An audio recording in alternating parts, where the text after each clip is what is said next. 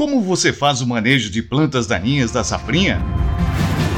Bem-vindo ao Santa Dica, o podcast de perguntas e respostas da Santa Helena Sementes, que traz para você a experiência de especialistas do milho e sorgo.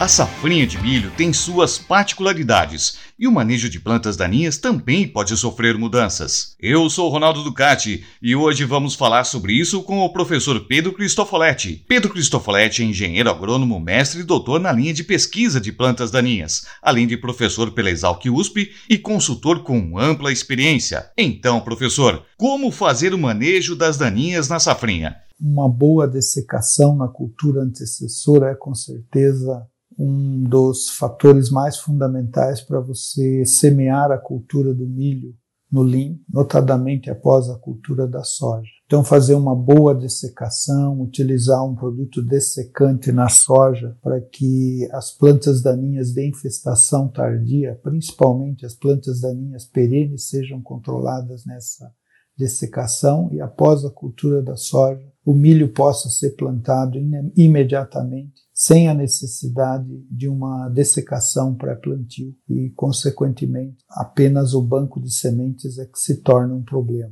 Esse banco de sementes, então, ser controlado através do uso de herbicidas residuais, imediatamente após ou imediatamente antes do plantio, ou aplique e plante, ou plante e aplique, como, por exemplo, a mistura comercial dos produtos piroxasulfone e flumioxazin, que é uma das tecnologias mais recentemente lançadas pelas empresas. Dentro da cultura do milho já estabelecido, nós podemos fazer o manejo utilizando o uso do glifosato mais atrazina no milho resistente ao glifosato, ou no caso do milho convencional, que hoje é a minoria das áreas de plantio, temos que utilizar então associações de latifulicidas com a atrazina, como no caso do nicosulfuron do mesotrione e também do tembotrione associado com a atrazina. E para o manejo da resistência de daninhas na cultura do milho, o que devemos fazer? Na safrinha esse manejo pode mudar?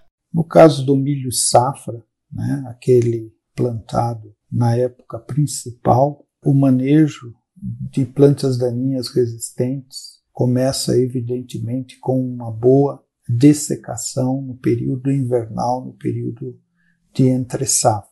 Para isso, precisamos utilizar, no caso de gramíneas resistentes eh, ao glifosato, principalmente, herbicidas inibidores da aceciase, como no caso aí do cletodin, do aloxifop.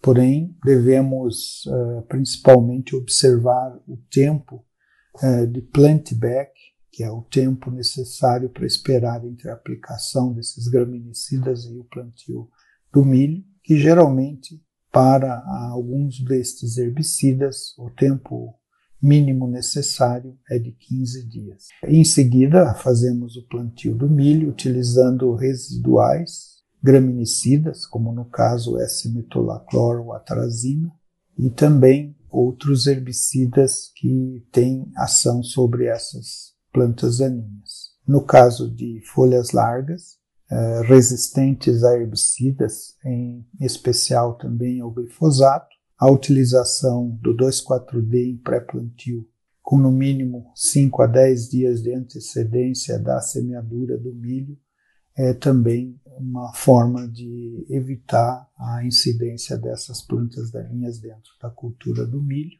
E dentro da cultura do milho, a atrazina, mesotrione, tembotrione e nicosulfuron são os herbicidas que podem controlar eventuais escapes dessas plantas daninhas resistentes.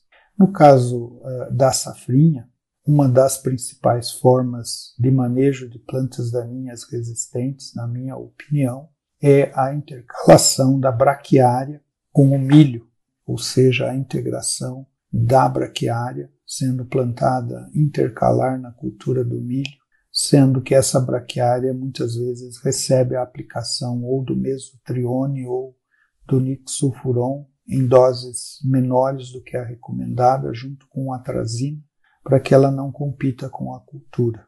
e assim a gente tem as plantas resistentes sendo controladas não apenas dentro da cultura do milho, mas também após a colheita do milho safrinha, a formação de uma cobertura vegetal permite que uh, nós tenhamos aí o controle de plantas daninhas resistentes uh, no período invernal.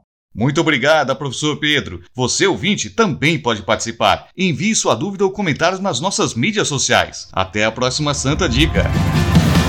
Saiba mais e entre em contato conosco pelo site santelenasementes.com.br ou no Facebook barra SH Sementes e Instagram arroba Santa Helena Sementes.